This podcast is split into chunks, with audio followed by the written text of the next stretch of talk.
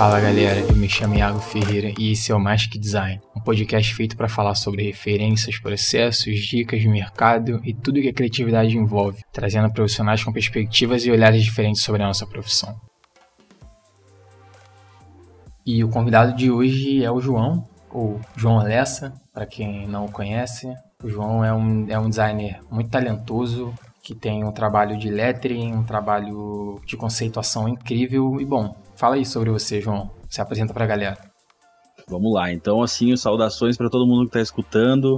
Uh, primeiro, agradecer muito a oportunidade que o Iago está abrindo aqui de me receber.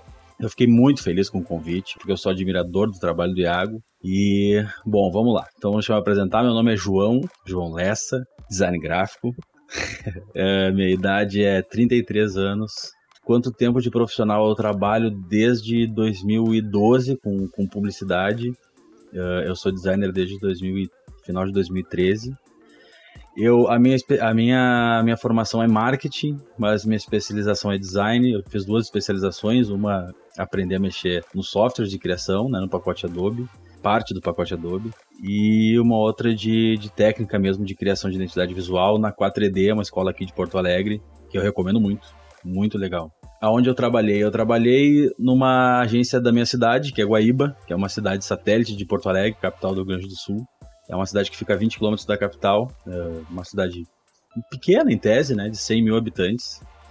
Uh, eu trabalhei meu primeiro ano, minha primeira oportunidade, eu recebi numa agência local aqui da Trio. Trabalhei um ano aqui, depois fui trabalhar em Porto Alegre, trabalhei mais um ano em agência como diretor de criação. E depois voltei para Trio, depois de um ano trabalhando em Porto Alegre, voltei para trabalhar mais um ano na Trio, como designer gráfico já, até ser demitido, ser posto no olho da rua. e aí eu tive que criar coragem para me tornar um freelancer, que é o que eu sou até hoje.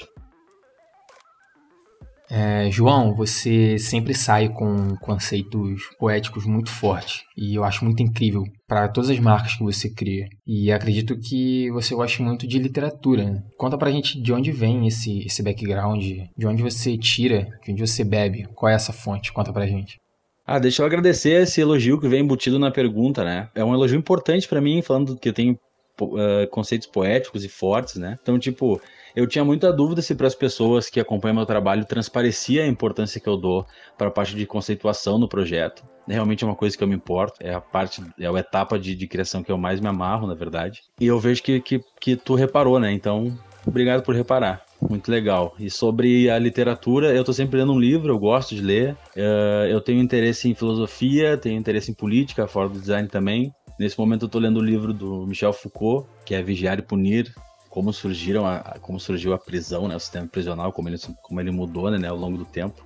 Dá para conversar sobre isso também. e o meu background, cara, meu background, eu, eu, eu quero falar, eu quero aproveitar essa pergunta para falar assim, tipo assim, do, do começo de tudo, saca?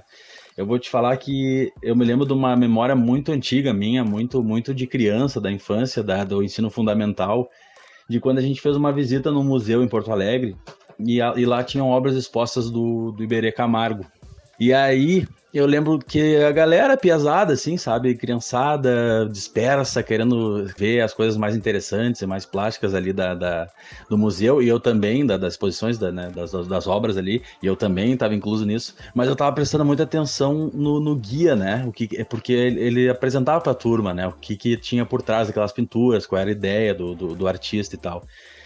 E aí ele parou num. E aí uma coisa que tá na minha cabeça, até procurei uh, recentemente se achar essa obra do Iberê, mas não, não, sei, não encontrei exatamente a que eu tô, a que eu tava procurando, que era a seguinte, era, era um quadro com um carretel no meio e com um fundo totalmente preto e só tinha um carretel no meio, sabe? Super, super minimalista, inclusive, não era um carretel realista, né? Era minimalista era quase dois triângulos, assim, um, um o de cima de cabeça para baixo e o de baixo ali em pé, eles se conectavam, formavam um, um carretel ali. E eu fiquei, putz, mas caralho, mano, tipo, só uma, um, um, um, né, dois triângulos no meio de uma tela preta e o cara falou assim, ah, isso aqui é o seguinte, essa, essa obra aqui representa a infância do Iberê, que foi uma infância obscura, triste, melancólica, porque ele só tinha carretel para brincar então ele passou e essa e esse quadro tem, sei lá, nove mãos de tinta preta para representar os nove anos dele de, sei lá, de, de, os nove anos deprimentes da infância dele, onde ele tinha só um carretel para brincar. Então, cara, isso aí mexeu comigo pra caralho. Eu nunca esqueci disso, saca? E, pô, eu era muito criança, ensino fundamental, primeiro grau, né? E isso, eu achei, eu achei isso muito foda, porque, tipo assim, porra, o quadro era, era uma, uma pintura muito simples, com um conceito muito forte e muito pesado, né, por trás, né?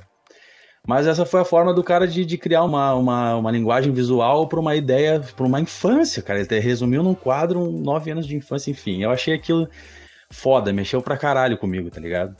E outra, e outra coisa que é muito importante, mas bem mais recente, que daí é importante pro meu método de criação, foi a série da Netflix Mad Men, cara.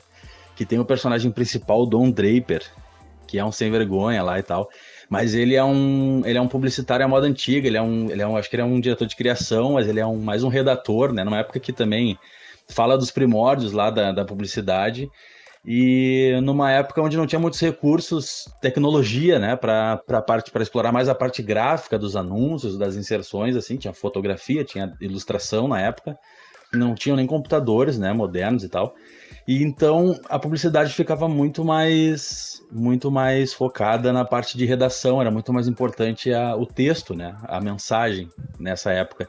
E aí eu vejo, eu, ele, ele, é um cara, bah, ele é um cara que assim fez eu resgatar aquela, aquela coisa, aquela visão romântica que eu tinha da criação, que é um cara sentado numa sala, cara, ele usa, ele bebe muito, ele usa drogas, ele tem ideias e ele tem ideias geniais que vendem muito mas dá pra ver que é um. Apesar dele ser um cara muito engravatado, sabe? Ser um yuppie, assim, do, do americano, uh, ele tem uma sensibilidade enorme, assim. Ele é um artista, sabe? Numa, num, embaixo de uma pele de, de, de yuppie, assim, de, de, de um capitalista selvagem. Mas ele é um cara muito sensível, então, assim, ele criava chamadas, sabe? Ele, ele resumia em uma frase toda uma estratégia por trás de uma campanha, sabe? Ele tentava entender o público dele, daí trazia uma frase à tona que que acabava, pô, uma frase criativa, bonita, um slogan, sabe, uma chamada, assim. Pô, ele dava no meio, sabe, do público, ele acertava em cheio. Então, essa, essa, essas duas, essas, é, é, esse é um background para mim importante, sabe, que tem muitas outras coisas, óbvio, né, é, essa parte de background é muito subjetivo, né, a gente precisa ter ah, como é que fala? Você lembraram da Pri, porque ela falou esses dias do cara ter repertório, velho. Ter repertório, olhar as coisas com, com mais repertório. Então, assim, é importante ser curioso, na minha opinião, pro designer, sabe? Para ele tentar se interessar por várias coisas fora da área dele, porque tudo isso vai refletir na, na, na técnica do designer, entende? Então, essas duas experiências, para mim, para minha visão, porque eu gosto, da, da, forma que eu gosto de trabalhar, minha visão pro design, essas duas, esses dois, uh, sei lá, duas experiências da, da minha vida, uma mais muito antiga, uma mais recente, foram importantes para mim pensar design e são importantes no meu método de criação. Mesmo com cada projeto exigindo processos diferentes, ter um conceito bem definido logo no começo ainda é algo que se faz muito necessário no meu processo de desenvolvimento do universo da marca, que vai desde a escolha da tipografia ao estilo de fotografia, por exemplo. O quão importante é para você essa etapa de concepção de conceito para nortear o projeto? E quanto tempo geralmente você dedica a isso?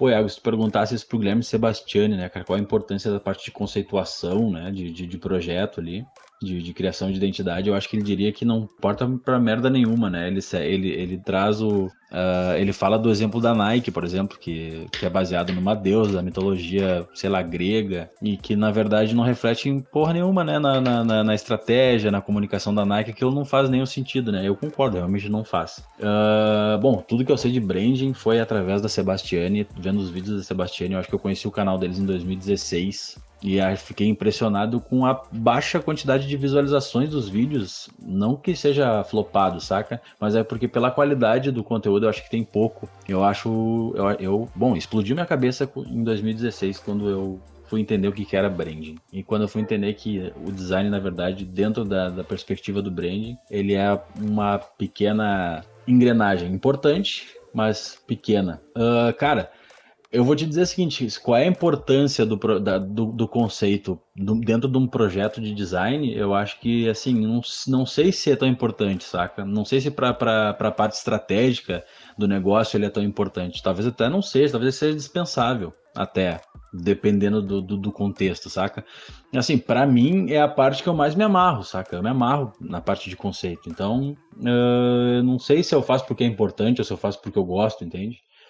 Mas eu sinto que às vezes é importante, aí tendo a perspectiva do clientes, da, do perfil de cliente que o cara trabalha. Não sei se, é os, o, o, se tu trabalha com perfis parecidos com os meus, mas eu pego pequenos empreendedores que não vão fazer um grande investimento nesse momento de branding, por exemplo, para um projeto de branding completo. E então, o que, que eu faço, né, cara? Eu tenho uma pergunta no meu briefing que é fala sobre diferencial. Eu instigo o cliente a falar sobre qual é o diferencial, o que, que realmente poderia diferenciar o negócio dele dos outros. E depois eu tenho uma conversa com ele onde eu, eu, eu, bato nessa tecla de novo, caso eu não fique satisfeito com a resposta, saca? Porque, tipo assim, toda a, a parte de conceito que eu crio, eu crio baseado num diferencial de negócio. Eu acho que aí é onde a parte de conceito e de posicionamento de marca, que é um campo do branding, entram em contato. Pelo menos dentro do meu dentro do meu método de criação aqui. Não querendo ser pretencioso e querer substituir parte de conceito uh, substituir conceito por posicionamento por conceito, né? Não, de forma nenhuma, uma coisa não substitui a outra. Mas eu acho que para o pequeno empreendedor ele receber um, um, um, um conceito sintetizado, uma frase ou alguma coisa que ele possa usar como slogan,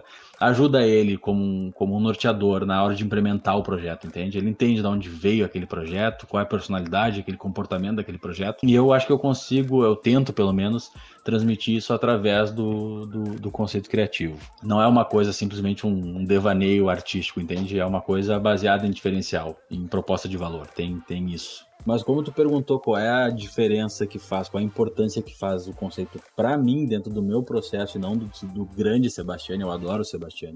Uh, ah, para mim, cara, eu sinto que trabalhar sobre conceitos abstratos, mais profundos, difíceis de, de, de representar com, com, signos, com símbolos, eles te botam justamente numa posição de desconforto, onde tu tem que buscar coisas diferentes para expressar uma ideia mais complexa. Eu acho que tende a, a, a, a, te botar numa. Ah, eu acho que, acho que tende a aguçar a tua criatividade. Tu vai ter que, tu vai ter que ser um pouco mais criativo para buscar expressar visualmente conceitos mais complexos, mais abstratos. Eu acho que isso é importante.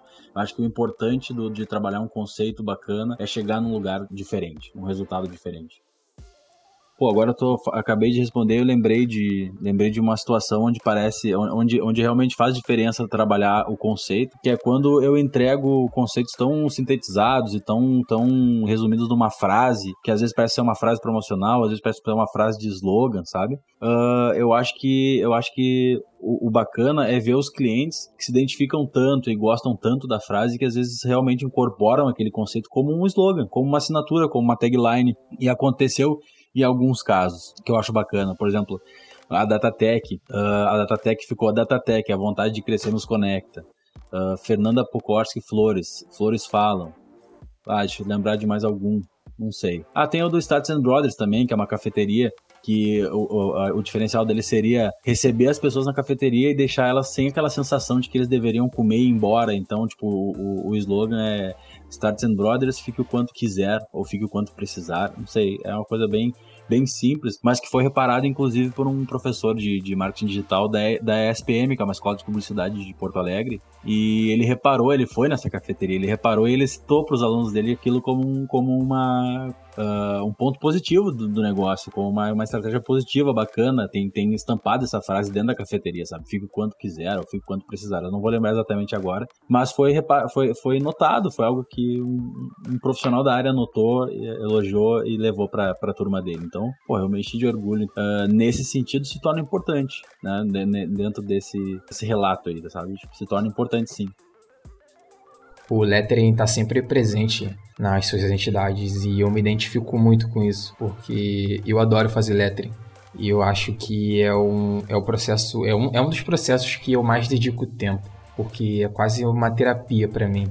A partir dessa, dessa fase, eu consigo tirar muitos conceitos, eu consigo pensar no projeto de uma forma como um todo. Então é algo que eu gosto de fazer. É possível ali gerar uma, uma digital, algo único mesmo que sejam usados referências famosas ou que o processo se inicie a partir de uma fonte já criada. Como você define a necessidade de desenvolver um lettering customizado? É algo que você pensa do começo é algo que surge como uma necessidade do cliente? Já conta pra gente um pouco de como você define. Quando, quando ou não desenvolver um lettering? Pô, Iago, assim, antes de responder essa pergunta, eu posso te dizer que na minha carreira existe o um momento pré e pós-tipografia, pré e pós-lettering, mas eu quero dizer que para mim tu é uma grande referência também para projetos com, com lettering. Eu achei incrível aquele projeto que tu fez para aquelas letras que tu fez para Trauma. Eu achei, eu, devo, eu queria eu ter feito aquele, aquelas letras. Cara, eu achei demais aquilo, ficou muito lindo. Aquele teu projeto também da Hortus para que, que tu fez uma, um tema com o Air Jordan, eu acho, e eu não sei se tu ganhou selo no Behance pelo aquele projeto, mas meu Deus, precisa de selo aquilo, né? Urgente, tá, tá demais aquele projeto. Então, para mim tá um grande tipógrafo e um grande designer de marcas e admiro muito o teu trabalho, principalmente por essa questão tipográfica. E, cara, para mim é, é a relação que eu tenho com tipografia, com os letterings, é, é a seguinte: eu não tenho muito conhecimento sobre desenhos de fonte, não sei mexer em nenhum software de criação de, de fontes, né, de, de famílias de fontes, né, tipo de variações de todos os de todos os caracteres e tal. Eu não tenho esse conhecimento, eu nunca fiz projetos assim. Mas eu percebi que quando eu comecei a, a me dedicar mais a, ao lettering das marcas, e às vezes criar do zero o lettering das marcas, eu, eu percebi uma, até estatisticamente, assim, que teve uma virada de chave ali no meu perfil do Instagram, que é onde eu uso mais para publicar meus projetos. Então, tipo, eu vi que eu recebi mais curtidas, por exemplo, quando eu comecei a trabalhar melhor a tipografia. E é muito, cara, ficou muito claro isso, na verdade. Eu nunca me importei tanto, eu, eu era um designer que me importava, importava mais com os elementos uh, gráficos ali de apoio e com o símbolo uh, e, e, entendia a, o lettering como um, a fonte padrão aplicada junto com, a, com o símbolo. Quando eu comecei a desenhar mais e aproveitar marcas com nome pequeno, por exemplo, Orbo, Lipa, com poucas letras para se desenhar, eu comecei a me arriscar mais e dei continuidade a, a, a na verdade, a, a, como foi minha carreira até aqui. Eu sempre fui um cara de, de aprender fazendo, sabe? Então eu tô aprendendo ainda, tô aprendendo a desenhar fontes, eu, eu quero me aprofundar mais nisso. Mas eu sinto que para mim foi um divisor de águas no, no na, na, questão de projeção ali, de, de dentro da, da comunidade dos designers, assim. Foi muito importante nesse sentido. Bom, complementando, eu acho que dá para dizer que é muito mais difícil de tu aprovar projetos com os, com, com os clientes só com apresentando marcas só tipográficas, tá ligado? Eu acho que a minha principal referência para identidades com um uso assim de excelência na tipografia é, o, é a Pentagram, né? É, eu acho que é referência para todo mundo, assim. Os projetos que eles, que eles publicam ali, pode ver que eles é quase aquela tendência do no logo, né? Tipo, é um, são, são identidades que não tem símbolo, praticamente, é só letra. E eu acho, ah, eu acho demais, porque eu acho assim, é um grande desafio tu, tu conseguir expressar as coisas que tu tem que expressar, transmitir as mensagens que tu tem que transmitir no projeto, que estava no briefing, transmitir isso sem o recurso do símbolo, saca? Eu acho, eu acho, eu acho muito mais difícil, muito mais desafiador e muito mais difícil de aprovar também, né, cara? Porque o, o a gente, a gente, é, designer, a gente ama tipografia, mas o nosso cliente, ele não sabe se tu desenhou aquilo, se tu teve o trabalho só de escrever o nome numa tipografia pronta e tal. Para ele, eu, eu né, me boto na, na posição dele e penso, cara, deve ser estranho, né? Tipo, receber um, o teu logo é só o teu nome escrito, tipo, saca? Mas eu acho que eu acho que tem que ser, tem que ter uma sensibilidade, tem que ter um, uma dedicação a mais para te conseguir como eu falei, transmitir a, a mensagem que, que, é preciso transmitir através daquele projeto, utilizando como recurso só tipografia, claro, as cores, os elementos, mas sem o símbolo. O símbolo é, para mim, é é seria o recurso mais importante para te recorrer para conseguir expressar a parte de conceito, mas é desafiador tu fazer isso sem símbolo, tá ligado? É foda. E é muito mais fácil trabalhar, cara. Eu acho que às vezes o símbolo se torna uma coisa a mais que tu tem que resolver no layout, que às vezes ele parece que ele vai te ajudar e meio que te atrapalha. Não sei se tu sente isso também. Mas eu sinto que é muito mais fácil de trabalhar com, com, com as marcas que eu, que eu desenvolvi sem símbolo, só com tipografia. Cara, ainda sobre lettering, eu tenho cada vez mais migrado para o papel e caneta. Nem sido um processo muito gostoso para mim porque é a hora que eu boto o fone, eu boto uma música alta, eu pego papel, pego caneta, eu tenho várias canetas aqui que eu, que eu comprei nos últimos meses e eu dedico bastante tempo ali, como eu falei na última pergunta. E também, repetindo, tornar parte desse processo manual é quase terapêutico para mim e foi a melhor maneira que eu encontrei para manter o foco, manter concentração, enfim, diminuir o ruído. E como é esse processo contigo, cara? Ele é mais digital, ele é mais manual, é um pouco dos dois? Conta aí. Pô, eu acho que eu sou que nem tu, velho. Eu, eu uso tanto o, a folha de ofício, o lápis 6B, o papel vegetal, o compasso e a régua, tanto quanto eu uso software, cara. Tanto quanto eu uso software. Eu acho que tem dias que eu, eu perco mais tempo uh, desenhando e escrevendo do que. Eu acho eu, eu, eu, vejo que também o. A gente já falou, eu falei do trauma já, né? Eu vejo que o processo dele também é, passa bastante por escrita, né? Eu me identifico com isso. Eu escrevo primeiro e depois eu começo a desenhar, botar a mão na massa. Mas assim, eu desenho muito, muito, muito. Muitas vezes eu desenho a mesma coisa vou, porque na minha cabeça eu tô fazendo um processo de refinamento no papel e eu já deixo ele o melhor possível, o melhor que eu consigo, eu já deixo no papel, já deixo entre aspas pronto. Só que eu sei que quando tu joga esse desenho pro software, tu tende a refinar ainda muito mais. Então eu acho que eu acho que isso dá um padrão de qualidade pro trabalho. Eu acho que tu passa por um refinamento muito forte no papel, isso para mim funciona, né? E depois eu passo pelo refinamento também forte, às vezes passo alguns dias fazendo o refinamento no software. Então a marca, o resultado, ele passa por dois refinamentos, sabe? Um, um, um de material, de papel, e o outro, um manual, né? E um digital. Então eu acho que isso te leva para um resultado bacana, cara. Eu acho que isso uh, nem, nem sempre eu desenhei dessa forma, mas quando eu comecei a fazer assim e com essa consciência, eu comecei a chegar em resultados que eu achava, achei mais interessante. Eu achei que teve um upgrade assim no, no, na qualidade dos meus trabalhos.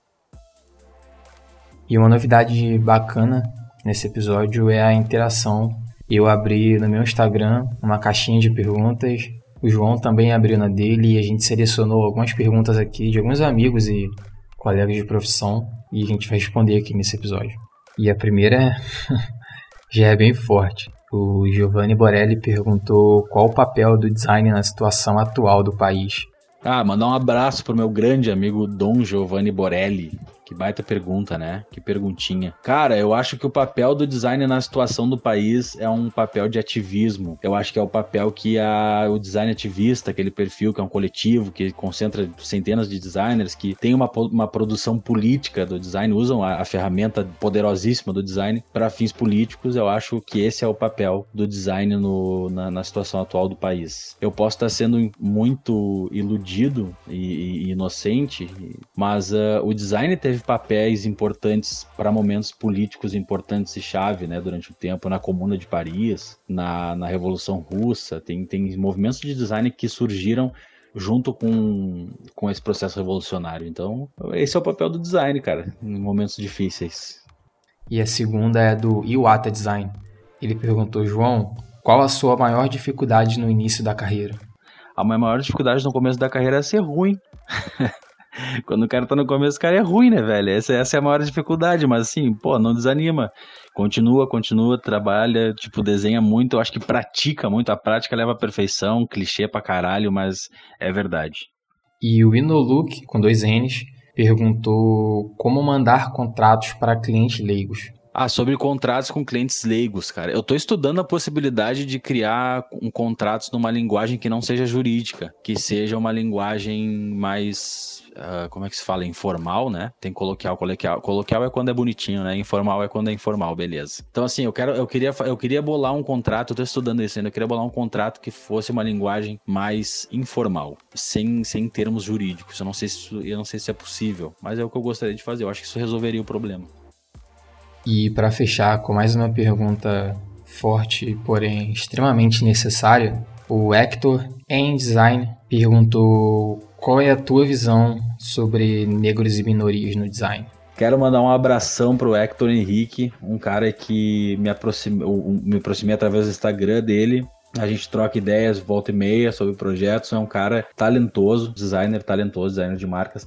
E a pergunta dele é uma pergunta que ah, incomoda qualquer branco, né, cara? Incomoda qualquer branco. Parece que branco, quando vai falar dessas paradas, vai começar a falar merda, né? E eu penso que eu, eu, ficaria feliz se, se a exclusão do negro fosse só no design, sabe? Porque, na verdade, o design é mais um lugar onde o negro acaba sendo excluído. É, aqui no sul, no Rio Grande do Sul, a gente tem menos incidência negra, mas, né, proporcionalmente, ali na questões de BGE mesmo. Mas não, não, não é tão menos a ponto de, de, de, de explicar por que, que na minha escola, uh, no segundo grau, tinha só um aluno negro, colega negro, né? Não, não, não explica por que, que nas minhas experiências dentro das agências, onde tinha equipes de criação, às vezes não tinha nenhum negro, às vezes tinha só um. Então eu acho que uh, racismo é um, bom, sei lá, se é aquele cara idiota que fala que racismo é ruim, racismo é uma, uma chaga na, na, da sociedade inventado pelos brancos.